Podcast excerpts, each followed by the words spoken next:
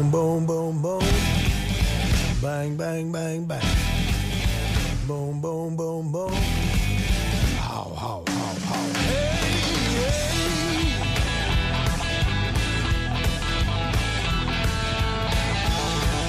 You gotta come on. Hola y bienvenidos a Game of Queens. Hoy tenemos un nuevo podcast junto a nuestra querida Lía Simón. Hola Cecilia, ¿cómo estás? ¿Qué tal? Hola, ¿qué tal? ¿Y cómo te va? Cuéntame, ¿qué estás haciendo por lo pronto de la cuarentena? Bueno, tratando de tener la mente ocupada, eh, creo que eso nos, nos ha afectado a muchos de los artistas, por no decir a todos, a todas las personas en general que, que nos sustentamos con, con ese trabajo, pero siempre llevando una, una mente positiva. Todo, todo va a salir bien y nada, cuidarse y a quedarse en casa. pues.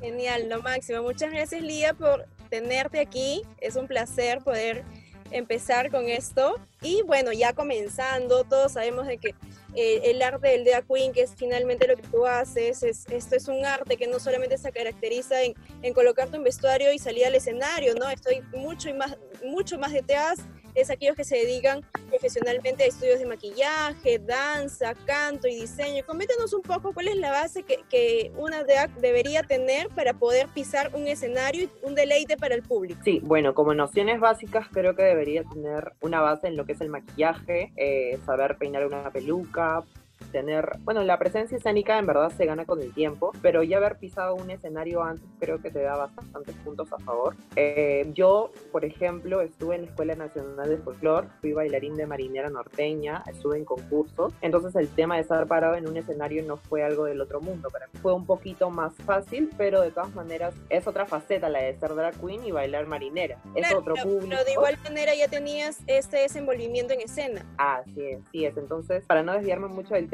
creo que el tema de maquillaje, un poco de actuación y el saber peinar pelucas, creo que sería una buena base para, para alguien que quiere iniciar en el drag. Qué genial, mira, no sabíamos esta trayectoria tuya en la parte de marinera, como me habías comentado, y sí, en ese caso es verdad, muchas de las drag queens que actualmente están, tanto como tú como otras, tienen esta, esta tal vez el talento innato de estar por primera vez en un escenario o que ya han venido practicando el arte desde más pequeños o más pequeñas. Adicionalmente, hay todo este revuelo donde siempre dicen que un travesti es igual que un drag. ¿Tú cómo lo defines y cómo hacemos esta diferencia que sea un poco más fácil? Bueno, travestis, tengo muchos amigos que son travestis, lo hacen regular, se visten de mujeres regularmente para hacer un espectáculo o simplemente lo hacen por un pasatiempo. El drag queen es la persona que con rasgos exagerados que trata de hacer antes trataba de hacer mofa del rol del rol de mujer en la sociedad. Hoy en día el drag ha evolucionado demasiado y ahora puedes encontrar muchos tipos de drag. El travesti es un estilo de vida y el drag queen se podría decir que es un trabajo. Exacto, y finalmente es eh, el arte hecho un producto. Así es. ¿Tú dirías de que la población se ha vuelto más tolerante y acepta más un poco esta temática del arte de queen gracias a, a la aparición de RuPaul en las pantallas o, o al menos que ha llegado en Latinoamérica este tema de, de reality a través de Netflix, de la plataforma streaming? Sí, de, de hecho que ha, ha contribuido bastante en la aceptación de la gente. Creo que ahora el drag lo puedes ver en diferentes eventos, en diferentes plataformas. No era antes así. Aquí en el Perú las etiquetas estaban muy presentes. Ahora el drag queen es un poco más aceptado, se sabe mucho más qué es un drag queen, se sabe un poco más el trabajo detrás de escena y, y eso ha colaborado que se pueda apreciar más este, este arte. Sí, eso sí es verdad. Además, no tan solo con, al menos con una temporada o dos, sino que uno se queda pegado a esta serie. Es aproximadamente 12 temporadas que ya hay. Es más de 140 capítulos que existen, muchos premios y, y realmente es una llegada más a este tipo de arte que es diferente. Presenta creo que los cambios sociales y del mundo del espectáculo. Así es. Bueno, en ese caso, para ti, ¿qué otros cambios han habido a lo largo de este tiempo en el drag? Los shows, los vestuarios, eh, la estética, que fue un rol fundamental. Bueno, el drag es un arte que eh, siempre se encuentra en constante evolución, como todo arte. Cada drag tiene su esencia propia, que no la va a ir perdiendo con el tiempo, pero sí puede ir adoptando nuevas tendencias que van apareciendo. Por decirte un ejemplo, quizás ahora el estilo que más se suele usar las drag queens limeñas es el estilo de Fishy, que es un poco más femenino. Sin embargo, han habido drag queens antiguas aquí en Perú que han marcado mucho la estética andrógina Y que no han abandonado hoy en día, pero sin embargo se van moldeando y adecuando a lo que está, lo que está haciendo tendencia hoy en día. No abandonan su esencia, pero van, van aprendiendo y, van probando cosas nuevas. Y creo que es, en eso está el, talento, en verdad, en, poder reinventarse y poder aprender. Cada día se aprende algo nuevo. Claro, y finalmente es una explosión total de arte, sea por una rama o por la otra. En caso de Tía Simón, ¿por dónde va su línea? Bueno, donde está ahorita ya marcada, porque déjame decirte que he pasado por un montón de líneas.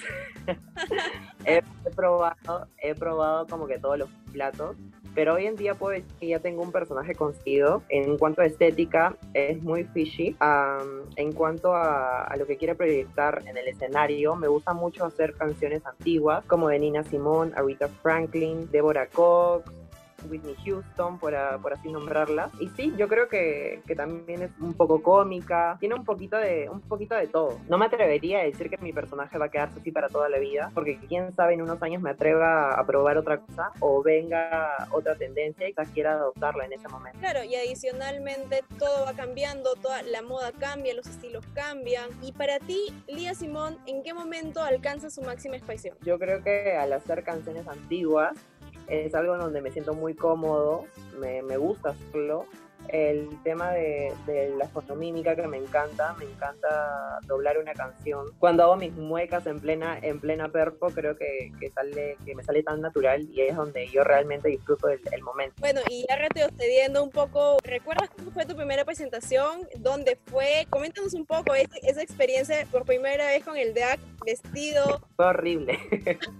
¿Por qué Bueno. no? Bueno, fue mi primera vez, recuerdo que estaba con mi prima, mis dos primas me acompañaron a una discoteca en Flores, era un concurso de un día, y bueno, yo llevé mi pista, todo me salió regio la primera vez, de ahí pasé a la semifinal ese mismo día, y a semifinal se me cayó la peluca, ¿Cómo? No, eso está prohibido, eso es prohibido en el DAC. No se te puede caer la boca. casi, casi me llevan a la cárcel, pero bueno, son cosas que pasan, y fue también algo eh, muy duro, porque recuerdo que, bueno, el público de Legendaris, para los que conocen esa discoteca, es un público eh, muy crítico, muy exigente y, y literal ahí me insultaron en el escenario porque era mi primera vez. Hubieron muchos malos comentarios. Eh, yo recuerdo que terminando el show me fui al baño y se me salían las lágrimas porque no era lo que yo esperaba como mi primer show. Entraron mis primas y me consolaron, pero yo tengo un gran recuerdo de mi, de mi primera vez porque aprendí muy rápido lo que era el mundo drag y estar, para, estar parado en un escenario como drag queen. Lo aprendí de la noche a la mañana. Exacto, wow, ¿qué tal primera experiencia? Bueno, bueno, pero y de igual manera uno se cae, se levanta y, y se levanta mucho más fuerte, con mucha más experiencia para poder seguir para adelante, ¿sí o no? de todas maneras me sirvió y bueno, eh, al día, o sea, yo te digo que regresando a mi casa ese día, yo ya no quería hacer pero me levanté el día siguiente y dije, bueno, no, no, no, no, no, no. tengo que seguir, tengo que aprender más cosas y nada, seguí, seguí intentando, me llamaron de, de esa discoteca para ir a otra discoteca y poquito a poquito fui construyendo mi camino. Claro, poco a poco. Ahora vamos a un futuro. ¿A dónde quieres llevar a Lía Simón? la quiero llevar, pero al infinito y más allá. bueno, en verdad, a mí particularmente no me gustaría ver dentro de los próximos 20 años a Ali Simón eh, seguir en las discotecas. Ah, me gustaría crear más espacios, me gustaría ir al extranjero, eh, experimentar nuevas cosas, explotar mi personaje al máximo, hacer películas, hacer teatro, hacer muchas cosas. Ampliar esto de que usualmente uno dice piensa en drag y automáticamente como son reinas de la noche o tal cual y automáticamente dices discoteca y es como que no puede, puede ser teatro puede ser stand-up puede ser comedia puede ser película cine puede ser un montón de, de- de escenarios hay para que las drag puedan Pero aquí en Perú no, lamentablemente aquí en Perú eh, los espacios están muy limitados, el, el público también es muy limitado. Lamentablemente tú ves una drag queen en una discoteca en Miraflores, en el centro de Lima, no hay drag queen. Rara vez se presenta una obra de teatro donde participa una drag queen y solo es una. Am, no hay bares, no hay, no hay obras de teatro, no hay exposiciones de arte, muy rara vez, tienes que, tienes que, que rebuscar demasiado. Sí, ese es, una, es un, un golpe lamentablemente al arte y creo que en general el arte peruano. Creo que el arte peruano y, mucho más con esto de que el arte de que aún es bien visto y mal visto también por otras personas que son de la época de las cavernas, que mejor no las mencionamos, pero de igual manera es, es poco complicado. Bueno, cambiando de tema mejor ya para no, no, no, no entristecernos de que en el Perú no se puede hacer mucho, ac- vamos a, vamos a ir con unas, con unas preguntas un poco incómodas. La sección se puede llamar como que Drag Queen versus preguntas incómodas, ¿ok? No ¿No? vale picarse, no vale picarse, por favor. La pregunta número uno. ¿Cómo elegiste tu nombre de drag y cuál fue la segunda opción? Wow, bueno, en verdad escoger mi nombre de drag fue el real dilema porque pasé por muchos nombres. Mi nombre es Lía Simón. Simón es por Nina Simón, la activista, la cantante, eh, pianista. E investigué mucho de, de ella. Lía es una conjugación de mi primer nombre que es Ian, porque mi nombre es Ian Carlo. Pero para llegar a eso tuve que pasar un montón. En verdad, decirte la segunda opción creo que fue Sophie. En verdad, unos nombres bien raros, no me acuerdo exactamente, pero fue algo de Sophie, que ni al caso no viene porque ni sentido tiene, en verdad. Bueno, la segunda pregunta. La canción que mejor te define haciendo drag. Ahorita, ahorita es Nobody's Supposed to Be Here de Deborah Cox. Es una canción que hice el año pasado. Y sí es como que la gente ya, ya sabe que esa canción es mía. Entonces, entonces acá abajo lo colocamos y decimos, esa es canción de Lía Simón, nadie más la, nadie más la usa, por favor. Está Ah. patentada. Deborah Cox, ni Deborah Cox, Lía Nadie, Simona. nadie, patentada, ya escucharon, ¿ok? La tercera pregunta, lo peor del maquillaje. Lo peor. Ese suspiro se siente, ese suspiro se siente hasta acá. ya, ya lo siento, ya siento el maquillaje en mi piel. En verdad, lo peor del maquillaje es estar con el maquillaje. Porque es cierto que no hay nada como quitarte el maquillaje y, y sentir que se te cae todo, todo, todo esa, las esa- capas, las capas. literal. Yo en verdad me siento tan bien cuando me quito el maquillaje, pero tenerlo puesto muchas veces es, es este, es pes- que cargamos tanto, tanto producto en las tantas horas, eh, muchas veces durante tanta, con tantas luces, entonces es un poquito tedioso. Yo diría que tenerlo todo ese tiempo es lo, lo más tedioso. Está bien, vale, vale. La cuarta pregunta. ¿Cómo haces, ya que nos has contado tu experiencia de la primera vez, cómo haces para que no se caiga la peluca? Porque eso es pecado. Literal, están los siete, los, ah, los siete mandamientos, ella. Están los mandamientos, están los mandamientos. Bueno, déjame decirte que la prim- desde esa vez que se me cayó la peluca, ya yo, yo pero aprendí a la mala, ya nunca más me volvió a caer la peluca. Eh, yo primero me, eh, me encinto la cabeza con una cinta plateada, que es el duct tape.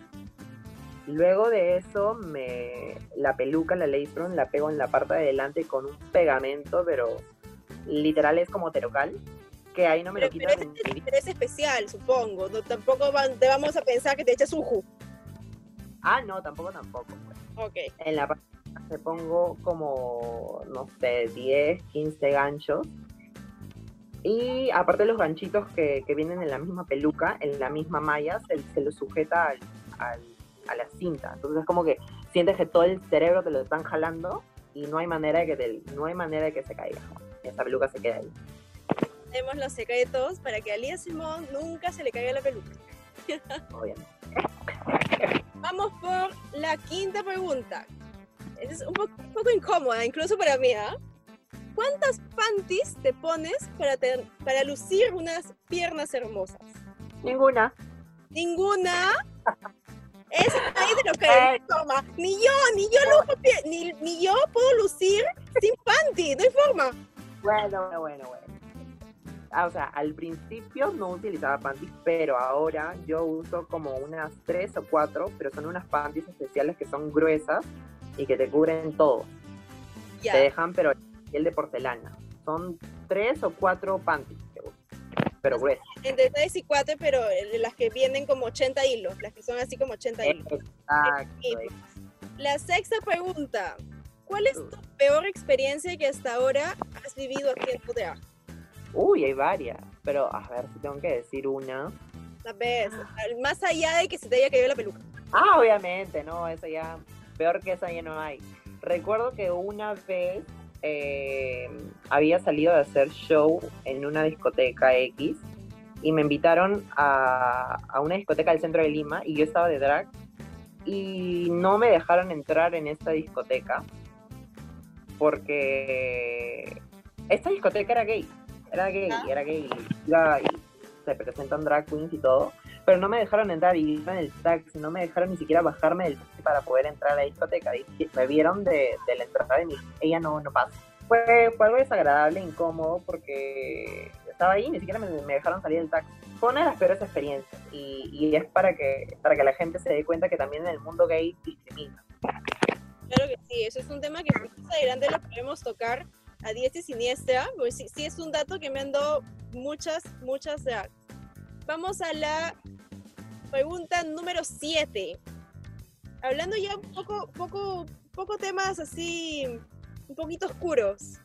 ¿Qué es lo más cerca que has estado de un acosador? O acosadora también puede ser. Lo más cerca que estaba un acosador Sí. Bueno, cuando yo estaba en una discoteca del centro de Lima, recuerdo que mis pininos, eh, eh, yo estaba ahí en medio, como para entrar al escenario, y un par de chicos me subieron maño- mañoseando, mañoseando, manoseando, perdón, y, y así de la nada. Yo no me di cuenta porque estaba un poquito borracho. Pero, pero, Tragos van, tragos vienen. nada, pero sentí la mano, la sentí, ¡Ay, pero se la sentí. Y obviamente en ese momento ya no me voy a poner a pelear porque obviamente estoy en drag y es un poquito más es más complicado defenderte. Pero es incómodo para todos que te estén, que te estén manoseando. Exacto, y no, hay, no hay forma, o sea, por ningún, por, por sea, ha- ha- hayas estado en, en, bueno, eh, con, con alcohol o sin alcohol, creo que jamás se justifica el, acto, o sea, si es que cuando no es permitido, creo que nunca se debería facilitar ese tipo de, de acciones y decir, ok, sí, puede que sí, puede que no, pero de- no debería. Somos personas y, y nadie tiene el derecho de, de- de- de vulnerar nuestra intimidad, porque nuestro cuerpo es nuestra intimidad. Exacto, y, y ya que por ahí tocó una mano, vamos con la octava pregunta. ¿Cómo ¿Cómo te acomodas las partes íntimas para que se vean bien? Todo para atrás. Todo para atrás. Todo, ¿Alguna ah, todo. técnica, alguna técnica, algo? Bueno. Como- te abres un O sea, poquito pier- dos piernas separadas ¿Ok? con las dos agarras el juguete, ¿Ok? agarras el juguete con las dos manos y ¡pam! para atrás. Y si hay un huequito ahí por ahí lo metes. Hay ¡Auch! que. A mí me dolió. ligarte una cinta que es el duct tape, que es una cinta plateada que te, te ayuda a que eso no se mueva por nada del mundo. Para que no se mueva, claro. Si no. Vamos con la penúltima pregunta. ¿Cómo haces, vestida de drag, para ir a los servicios higiénicos? ¿Sabías que yo, yo ya yo yo me imaginé que me iban a hacer esa pregunta Sabes, sabes. y ya ya estaba pensando en la respuesta. En verdad, las primeras veces que haces drag es súper complicado manejar esto porque nunca antes nunca antes has, has, este, tenido ahí el, el muñeco ahí sujetado tanto tiempo. Exacto. Y pero con la práctica ya ya creo que cuando estás en drag ya ni siquiera te da ganas de ir al baño. Pero pero me pasó una vez que estaba en una grabación y, y como nunca, como nunca me moría por ir al baño, me moría. Qué ansias, acabó, apenas, apenas acabó la grabación. Recuerdo que, el- que los servicios higiénicos estaban en el segundo piso. Ay, Uy, la lía corriendo. escaleras, no. y Cada escalón que subía me iba bajando una panta. Uy, yo ya quería llegar, pero a la justa. Llegué, ya hice, hice, hice lo que tenía que hacer. Pero es que es muy complicado. Imagínate que a veces tomas líquido, te invitan a algún trago, alguna bebida, y no sé, pues te pones a bailar. Es muy complicado, pero creo que con la práctica ya, ya no te dan ir al baño. Te olvidas, ni siquiera te pasa por aquí. Claro, y además debe ser poco complicado el ir a los servicios higiénicos con tanta panty, con el vestuario. Si, si, de por sí, si de por sí cuando una, bueno, en mi caso yo me visto, me pongo, no sé, una panty y un body para salir a algún lugar, ir a, un, ir a los servicios higiénicos es desvestirse para poder sentir la gloria ahí, porque si no, no hay forma. En el baño. Pero para eso hay sus truquitos, pues. Ah. Eso todavía no, eso todavía no queremos saber. Y vamos con la última pregunta de esta sección, algo divertida. ¿Alguna vez te llamaron a un show y te quedaste tras las bambalinas? O sea, atrás nunca saliste. Mm, No. O sea, que me hayan contratado, me hayan llamado y nunca hice show. Ajá. O, o sencillamente te reemplazaron, no se hizo el show. Eh, algo pasó, pero no saliste. Mm, no, ay, ya, ya. Me acuerdo que, bueno, nos contrataron a todo un grupo de drag eh, y hubo un problema con la discoteca. Creo que lo fueron había completado y a todo el grupo, o sea, no, no, nosotros, no- nosotros mismos decidimos no salir a escena porque eh, no nos querían pagar el monto ya pactado. Entonces nosotros mismos nos fuimos y no salimos a escena, pero ya habíamos llegado al, al local. Me parece genial, me parece genial. Está bien, si no cumples con el contrato, porque hay que seguir, no, no, no, es, no es justo. Sorry, Nos tienen si que no hay plata, vale el mono. Exacto, ¿no? hay que reconocer el arte. Bueno, Lía Simón, te agradezco podido participar con nosotros de más contenidos para Game of Queens y a nuestros seguidores, no olvides de seguirla en sus redes sociales. Lía Simón, ¿cómo te encontramos? Claro, me pueden encontrar en Instagram como arroba Lía Simón Drag, en Facebook como Lía Simón. bueno, TikTok no uso. Listo, muchas gracias y así termina nuestro podcast aquí en Game of Queens. También no olvides seguirnos en nuestras redes sociales, nos encuentras como Game of Queens en Instagram y en Facebook. Y muchas gracias y será hasta la próxima. Chao. Boom, boom, boom. Bang, bang, bang, bang. boom, boom, boom, boom. How, how, how, how. Hey, hey.